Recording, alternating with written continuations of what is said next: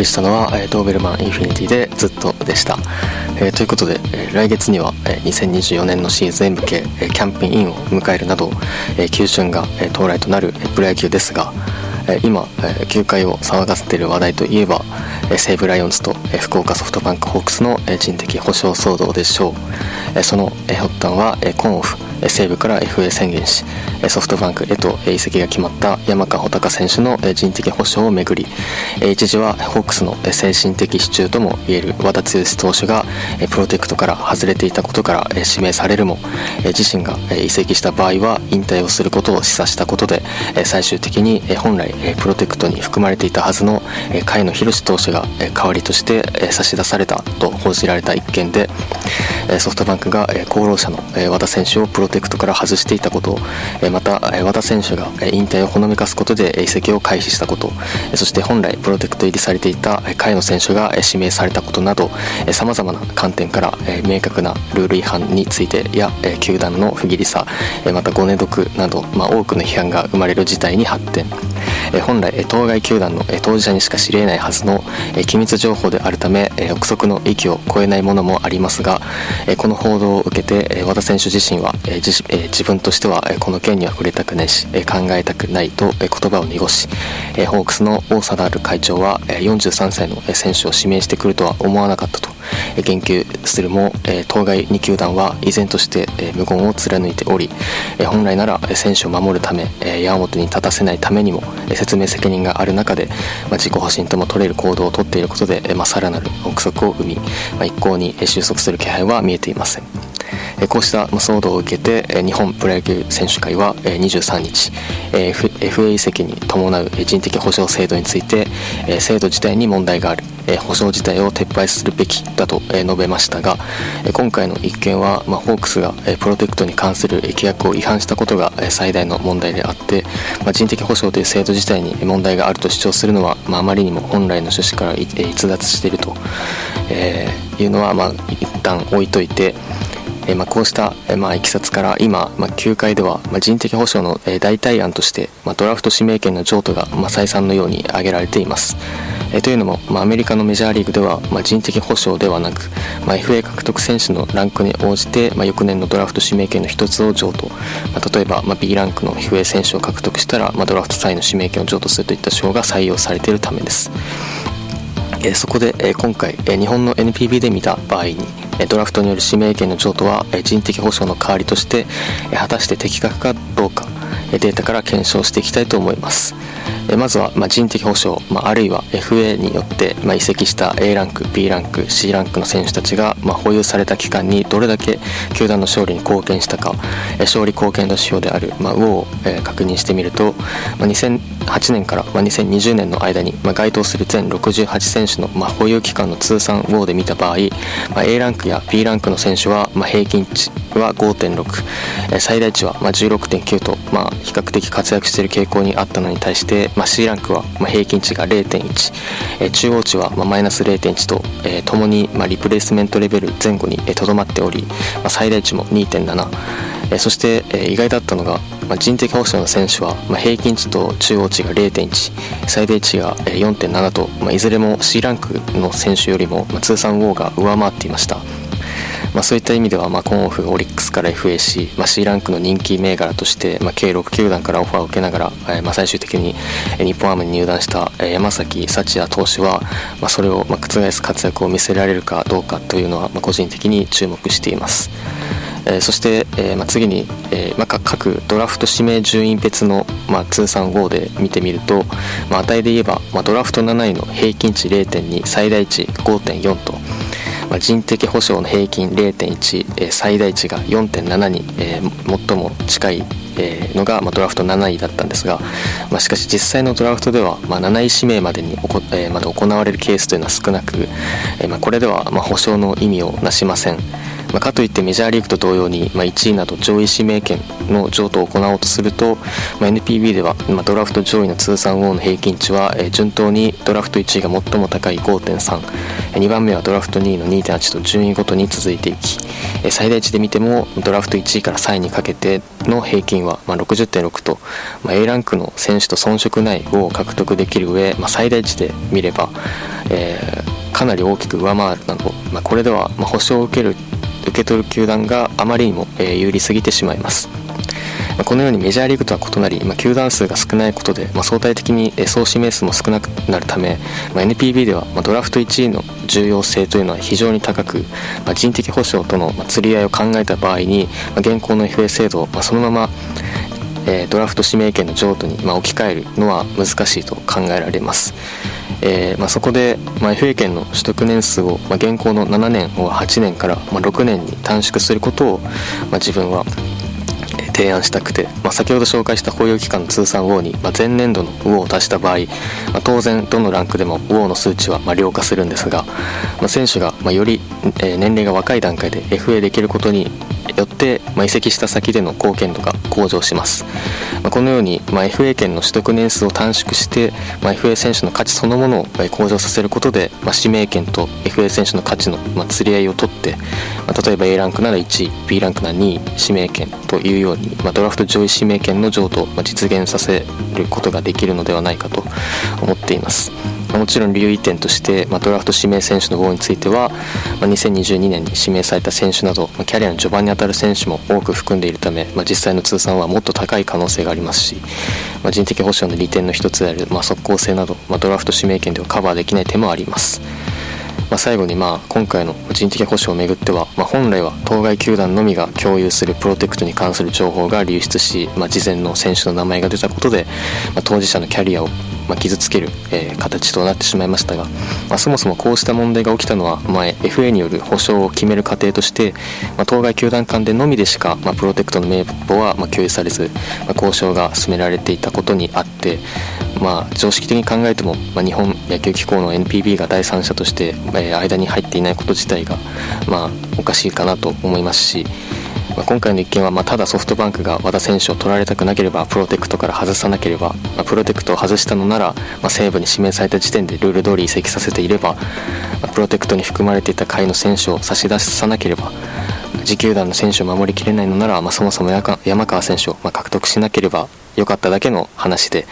まあ、人的保障という制度は、まあ、近年では日本ハムに入団した田中正義選手など、まあ、戦力均衡が図れて、ま、移籍した選手にも新たなチャンスが生まれるような、ま、性の側面もある、ま、極めて健全なもので、ま、一方的に負の側面だけに焦点を当てて制度自体に、ま、責任転嫁するなど、ま、都合のいいことばかり、ま、主張している選手会だったり、ま、そして過去にも2017年のオフに、ま、FA で中日へ移籍したえー、当時日本ハムの大野翔太選手の保証として、まあ、金銭が選択されましたが、まあ、その時、まあ、岩瀬仁樹選手が指名されていながら移籍を回避したと一部報道があった際、まあ、当時はまあ岩瀬式プロテクトなどまあ揶揄されていましたが、まあ、それが今回の弁明の際にまあ明言される形となっていましたが、まあ、そうした問題を確認していたにもかかわらず、まあ、厳格な規定を設けることもなく見過ごし今回のようにことが大きくなってから、まあ、制度の見直しを検討し始める、まあ、NPB にも正直不信感を感じずにはいられません。まあ、そもそも、まあ、人的保障という言葉は FA 契約には存在せず、まあ、契約では選手に保選手による保証となっていて、まあ、実際はトレードによる移籍と変わらないので、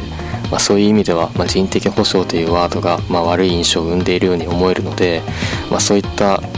えー、名称については変えるべきかもしれません。えー、ということで、え、それではここで1曲。え、2019年のプレミア12では日本代表として優勝に貢献するなど、えー、昨シーズンは46試合に登板し防御率2.53記録した、最速160キロを誇る中継ぎ右腕甲斐野宏選手の登場曲ですハンプバックで背景少年よ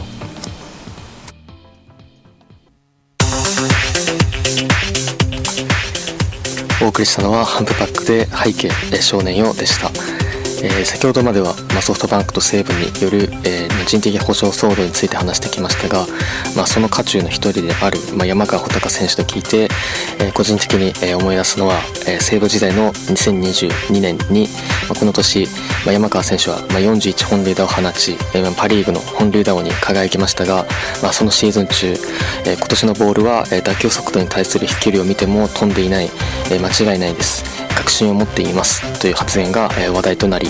一部ファンの間では、近年プロ野球の歴史的な投手優位、優勢な環境、いわゆる、投高打低が顕著となっているのは、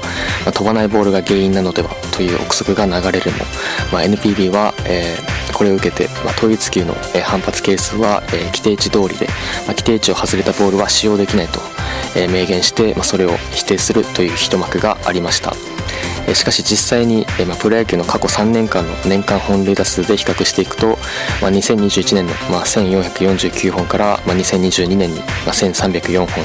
昨シーズンは1250本と、ま、年々減少していて、ま、さらに、ま、より詳細に見ていくと、ま、NPB 全体で、ま、フライトナット打球の平均 OPS を見た場合、え、2021年は、え、937、2022年は、893そして昨シーズンは870と、まあ、大幅に減少してきておりまたこの傾向は1軍だけではなく2軍も同様で、まあ、フライが本塁打や長打になる割合が極端に減少している傾向があります。まあ、ただその、要因としては、近年の飛躍的な急速の上昇など、まあ、メカニクスや、まあ、データサイエンスの進化による、まあ、急速な、まあ、投手のレベル向上も当然考えられますが、まあ、NPB 全体の投手の奪三振率や、えー、与四球割合など、まあ、打球が発生しないプレーに関する指標は、えー、過去3年間を、まあ、年度別で比較してみても、えー、数値に大きな変化は、えー、見られませんでした。そして改めて、まあ、打球が長打や本塁打になる割合だけでなく、えー、バビップやえー、ISO などの、えー、打球が発生した際のプレーに関する指標は、えー、年度が進むごとに少しずつ下がっていて、まあ、これが、えまあ、近年の投稿立ての原因の一つであることは、まあ、間違いなさそうなんですが、えここから、ま仮説として考えられるのが、まやはり CO2 による影響についてです。まあ、それを検証する上で、まあ、NPB といえば、まあ、2012年に、まあ、統一級の反発係数が、まあ、規定値を下回る、まあ、いわゆる、まあ、違反級であるにもかかわらず、まあ、選手会には、まあ、虚偽の報告をし、えー、水野社には、まあ、事実の隠蔽を要請したという、まあ、忌まわしき過去がありますが、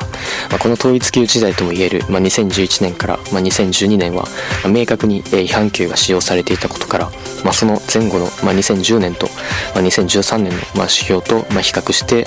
まあ、当時の傾向を調べてみると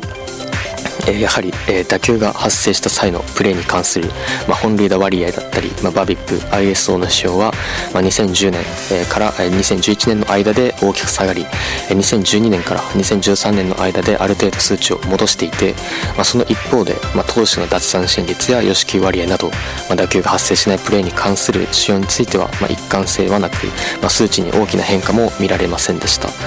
えまあ、つまり、まあ、統一球自体も、まあ、打球が飛ばないことで飛距離が出ずに、まあ、本塁打の割合や安打に占める長打の割合が減った上、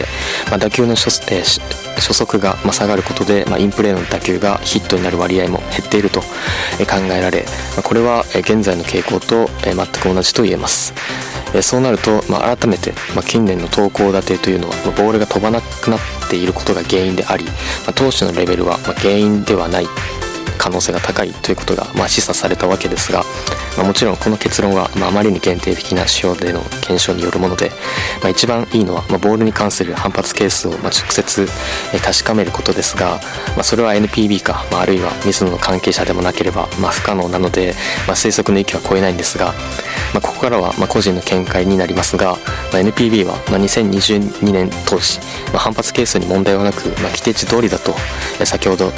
ま話したと説明していたんですが、まあ、飛距離に影響するボールの物理的性質というのは、まあ、一つは、ま、打球の初速や速度に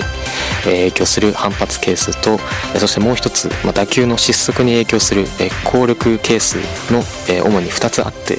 まあ、先ほどの山川選手による、まあ、今年のボールは打球速度の割に飛距離が出ないという仮説を検証する場合は反発係数ではなく、まあ、効力係数を確認する必要があります。そして、まあ、プロ野球で使用されるボールは、まあ、水野社が製造し、まあ、NPB に供給していますが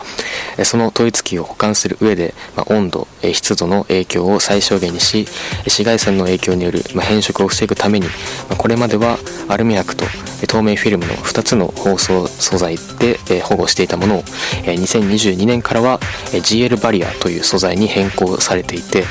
この包装素材の変更がま打球が飛ばない原因なのではと個人的に思っています。まあ、一つ言えるのは、まあ、NPB は、え過去の統一級騒動の一件もあるので、まあ、反発係数の、え規定値だけでは、まあ、完全に信用することはできません、まあ、改めて、まあ、選手の処分やプロテクトの問題、まあ、公式企業の検証など、まあ、今月話してきた問題は全て、まあ、NPB が本来は、まあ、動くべき事案であり、まあ、機能していないことを、まあ、象徴しているように思えてしまいますまあ、今後そういった課題がま改善されていくことを望みますということでえ次のテーマに向かう前にここで一旦 CM です。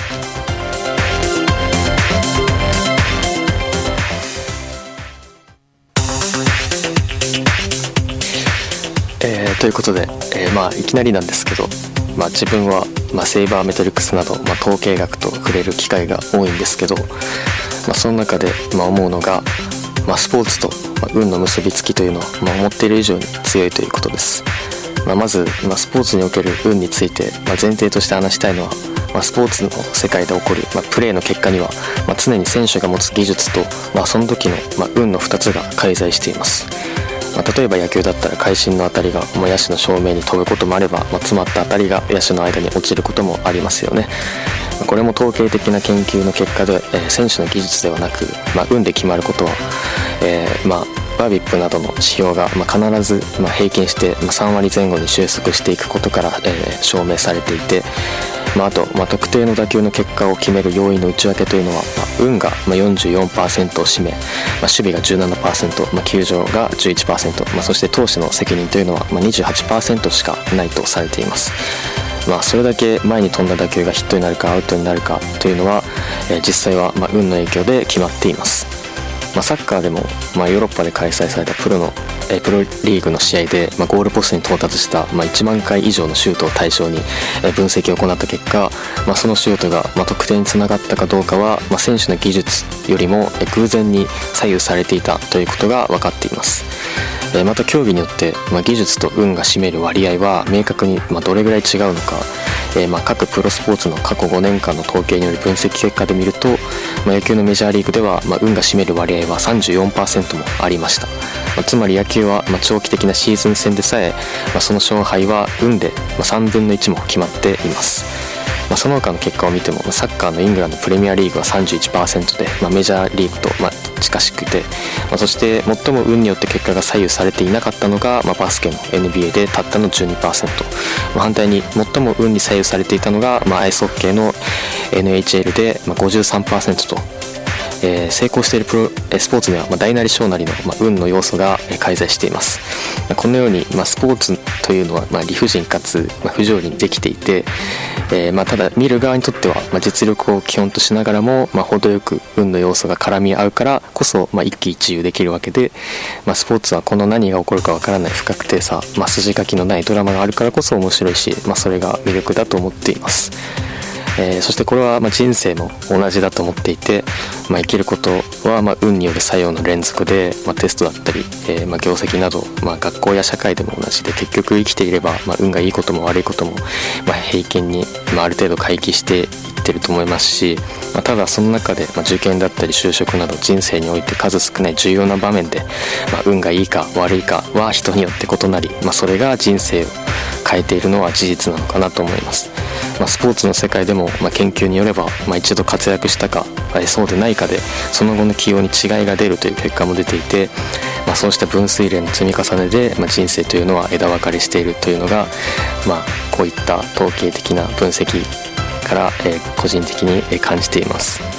まあ、あとスポーツを見ていて、まあ、よく勝てないのは監督の采配の責任だという声を耳にするんですが、まあ、試合における采配そのものの影響というのは、まあ、実は、ま統計的な研究から見ても、ま極めて小さいことが分かっています、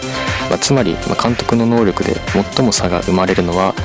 えー、どれだけ選手の才能を引き出して、ま戦力を最大化できるか、ま試合の中よりも、えー、試合前、えに目を向ける必要があります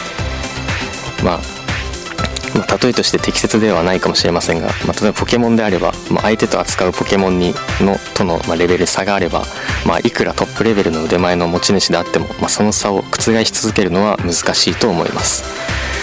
ま、トランプゲームも同じでどれだけ手腕スキルがあったとしても、ま、配られるカードが弱ければ、まあ、いくらトップレベルの腕前の持ち主であっても、ま、その差を覆すの覆し続けるのはま難しいと思います。勉強も同じで、まあ、学習していないのにテストだけ創意工夫や努力をしても、えー、まあ、点数は出せないと思います、まあ、まずは学力をつけるのが大前提なわけで、まあ、予習復習が大事なわけです。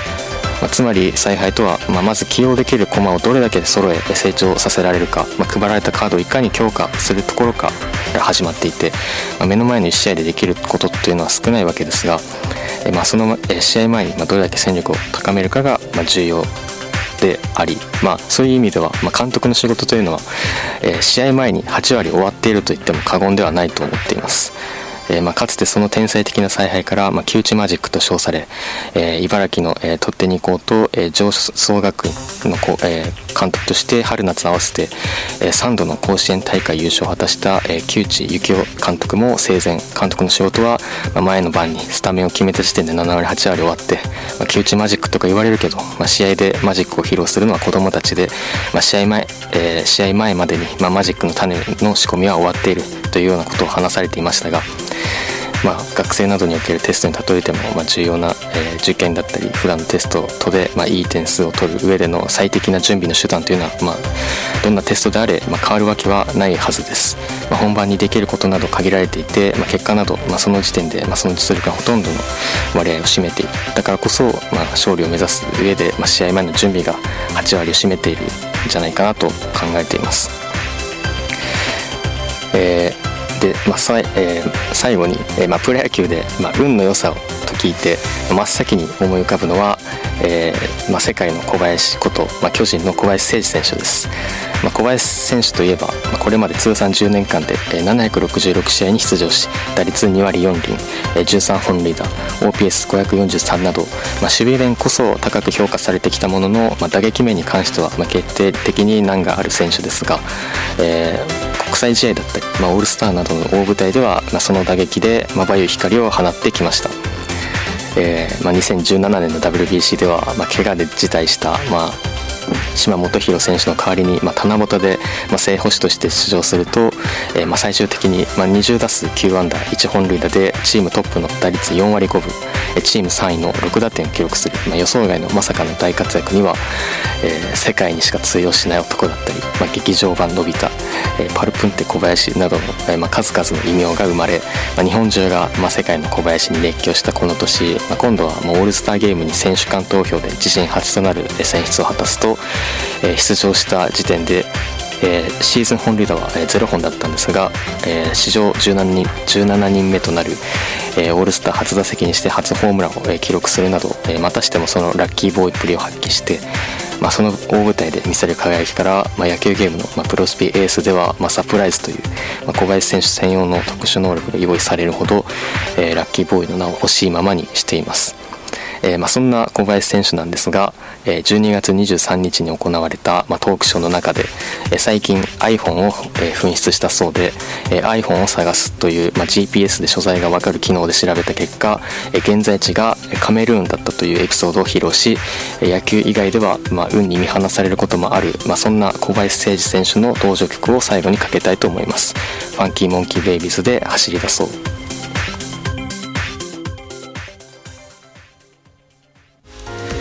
お送りしたのは、えファンキーモンキーベイビーズで走り出そうでした、えー、ということで今月もあっという間にエンディングの時間となりました、えー、今月も、えー、お便りをいただきましたが、え本当に感謝しています。ありがとうございます、えまた、えー、ぜひぜひお待ちしています。えー、もう他にも、えー、番組の感想や質問リクエスト曲など、まあ、メッセージは三角の放送局の、えー、ホームページのリクエストのところから送れるのでぜひ、えー、お待ちしています、そして、まあ、この番組のアーカイブが、えー、ポッドキャストや Spotify などで配信されているので、まあ、そちらの方もぜひ、えー、よろしくお願いします、まあ、ということで、えーまあ、先ほどあ最後にエンディングなんですけど、まあ、最後に、えー、先ほど、まあ、ラジオニセコのえ CM を聞いて、まあ、思い出したんですが、えー、まあ、昨年の大晦日に、えー、元ロッテの、監督を務めた、まあ、ボビー・バレンタイン氏が、えー、大晦日に、ニセコで、まあ、大怪我を負ったという、えニュースがありまして、え個人的に、ま祖父母の家が、えまニセコくっちゃんの方にあるので、えまあ、大晦日に何やってるんだって思ったというお話と、まあ、あとそうですね、まあ、今日は運についてスポーツと運について話したんですけどまあえー、2022年に、まあ、史上最年少で三冠王に輝いた、えー、村上選手も、まあ、昨年思うような活躍が、まあ、できなかったりだったりとか、えーまあ、その年同じくプロ初登板初勝利から、まあ、12連敗を喫した、まあ、西武の、えー、隅田、えー、千尋選手も、まあ、勝ち星に恵まれないことで、えー、共に、まあ、自身のやり方に問題があると、まあ、苦悩しているというような報道も、えー、あったんですが、まあ、運の影響が大きい事象については、まあ、続けていれば必ず実力通りの結果に回帰していくので、まあ、考え込む必要は、ま、なくて、